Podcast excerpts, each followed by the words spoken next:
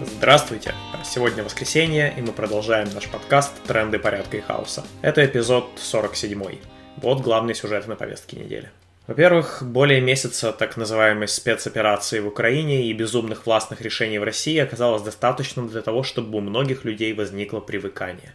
Привыкание к сообщениям и репортажам из воюющей Украины, к фото и видео разрушенных городов, к известиям о гибели знакомых, знакомых знакомых и каких-то известных людей, к перевалившему уже за 3 миллиона потоку беженцев из этой страны. Общее количество людей, которые покинули свои дома с начала так называемой денацификации, уже перевалило за 6 миллионов.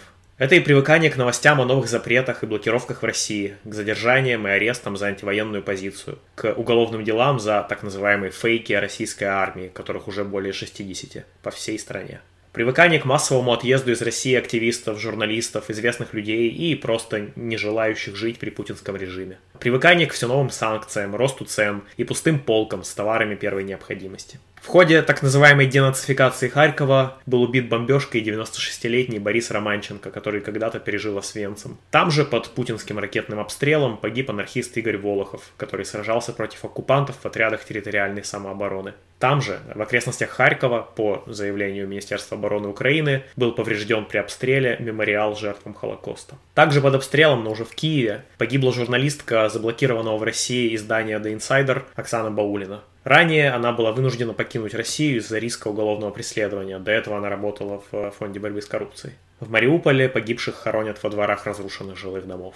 21 марта список экстремистских организаций в России пополнила международная корпорация Мета. Ее продуктами Инстаграмом, Фейсбуком, которые заблокировали в России еще раньше, WhatsApp пользовались и пользуются миллионы россиян, а также учреждений, включая, кстати, властные структуры и госкорпорации. Решение должно вступить в законную силу после очередного бесполезного обжалования. Юристы пока гадают, чем оно может обернуться для пользователей и маркетологов. Блокирует ресурсы по запросам из Генпрокуратуры и социальная сеть в ВКонтакте. Например, фан-группу либерального политолога Екатерины Шульман, паблики левого социалистического действия, Союза демократических социалистов, партии Яблоко, журнала Докса, наконец, даже наш паблик автоном.орг. Суд в Москве, кстати, счел, среди прочего, фейком российской армии лозунг «фашизм не пройдет». Интересно, конечно, какой именно из трех слов здесь является фейком.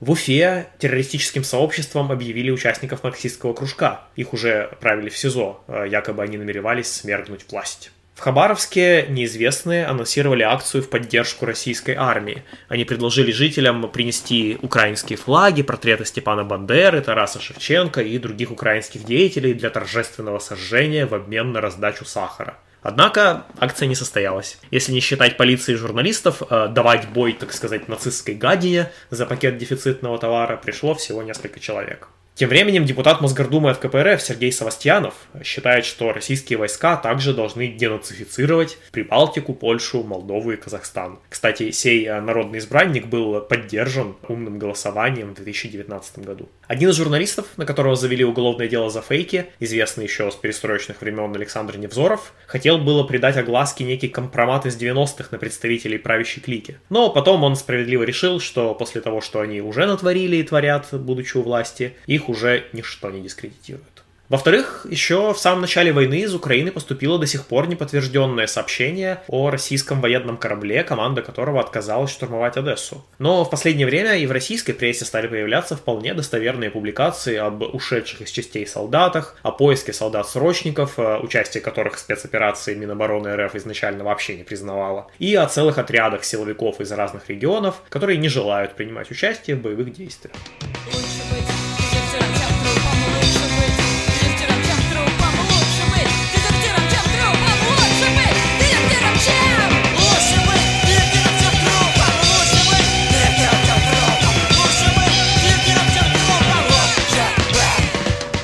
Днях в Карачаево-Черкесии группа смелых женщин перекрыла движение на мосту, требуя информацию о своих родственниках, которые участвуют в так называемой спецоперации в Украине и которые просто пропали со связи. Как мы уже отмечали в прошлых выпусках трендов порядков и хаоса, объявление о денацификации и демилитаризации Украины не вызвало такого же патриотического подъема, как во время возвращения Крыма в 2014 году.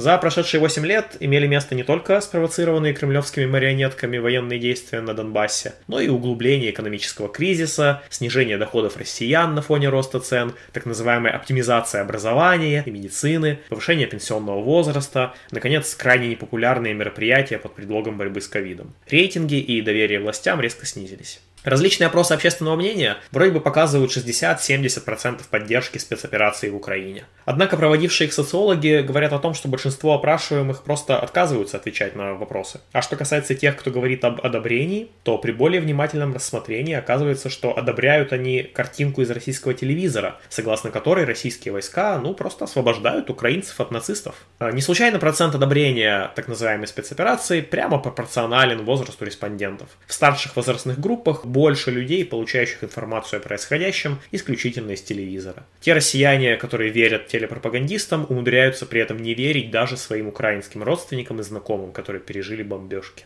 Антивоенные пикеты и уличные перформансы продолжаются в России, несмотря на все запреты, аресты, административные и уголовные дела. Однако, действительно, количество выходящих людей несравнимо с тем, что было в конце февраля, начале марта. Но зато на улицах российских городов гораздо чаще можно встретить зеленые ленточки, антивоенные листовки и граффити, чем а, буквы Z на автомобилях. Я предполагаю, что, по крайней мере, в ближайшие недели месяцы, до тех пор, пока ситуация в России не поменяется коренным образом, протест будет выражаться не столько в форме подавляемых массовых уличных акций, сколько в форме уличной партизанщины и нарастающего саботажа со стороны силовиков и их родственников. Возможно, кто-то во власти еще не окончательно потерял связь с реальностью, и именно поэтому в России до сих пор не объявлены военное положение и всеобщая мобилизация, поскольку есть опасения, что эту мобилизацию просто будут массово саботировать. В-третьих, на минувшей неделе печально знаменитое мужское государство, ранее признанное экстремистской организацией, наконец-то внесли в реестр уже запрещенных организаций. Однако решение российских правоохранительных органов отнюдь не мешает неонацистам не только поддерживать так называемую спецоперацию Кремля, но и помогать Кремлю преследовать несогласных. Вчера дошла очередь и до нас. Лидер мужского государства Поздняков призвал своих соратников писать доносы в Роскомнадзор с требованием заблокировать ресурсы Автономорг за антивоенную позицию. И наш паблик ВКонтакте сегодня уже был заблокирован на территории РФ по некоему требованию Генпрокуратуры аж от 24 февраля. И теперь он доступен только извне России, ну или через VPN.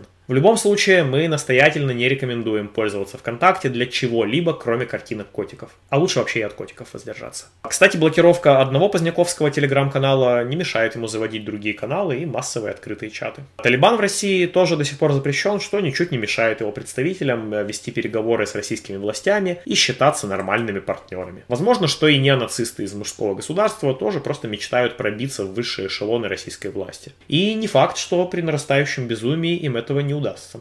В-четвертых, продолжаются и другие повседневные репрессии. 24 марта на очередном заседании по делу журнала Докса в качестве свидетеля защиты по видеосвязи выступил известный в мире левый философ Славой Жижик. Он вызвал на дебаты главу Следственного комитета РФ Бастрыкина и призвал закрыть уголовное дело. Следующие заседания пройдут 31 марта в 14 часов и 1 апреля в 10 часов в Дорогомиловском суде Москвы. Процесс, кстати, открытый и можно прийти поддержать обвиняемых. 31 марта в 15 часов в Тверском суде Москвы начинается также открытый процесс над акционистом Павлом Крисевичем. Тоже приходите. 18 марта Анна Шалункина, а жена политзаключенного по делу сети Максима Иванкина, сообщила о том, что ее мужа увезли на очередной этап. Последним местом его пребывания, в котором ей удалось его разыскать, было СИЗО в Нижнем Новгороде. В передатчиках и свидании с мужем Анне было отказано. Напомним, что осенью прошлого года предыдущий этап из Чувашской колонии, где Максим отбывает свой срок по делу сети, закончился для политзаключенного пытками и выбиванием признания в убийстве Артема Дорофеева и Екатерины Левченко в Рязанском лесу. Позже Максим отказался от этих показаний. Другого политзаключенного по делу сети Виктора Филинкова 22 марта снова отправили на месяц в помещение камеры инженерного типа, якобы за невыполнение работ по благоустройству.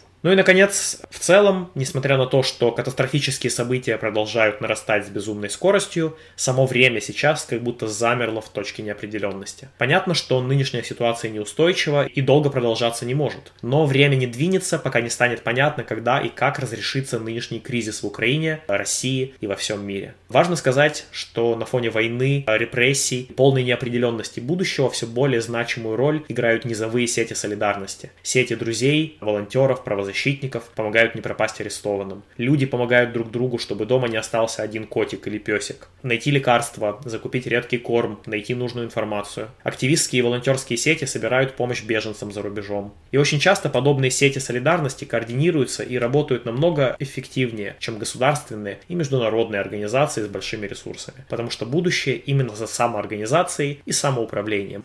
Каждый из нас обречен замечать изъян мироздания И расчесывать мы запрещенная организация.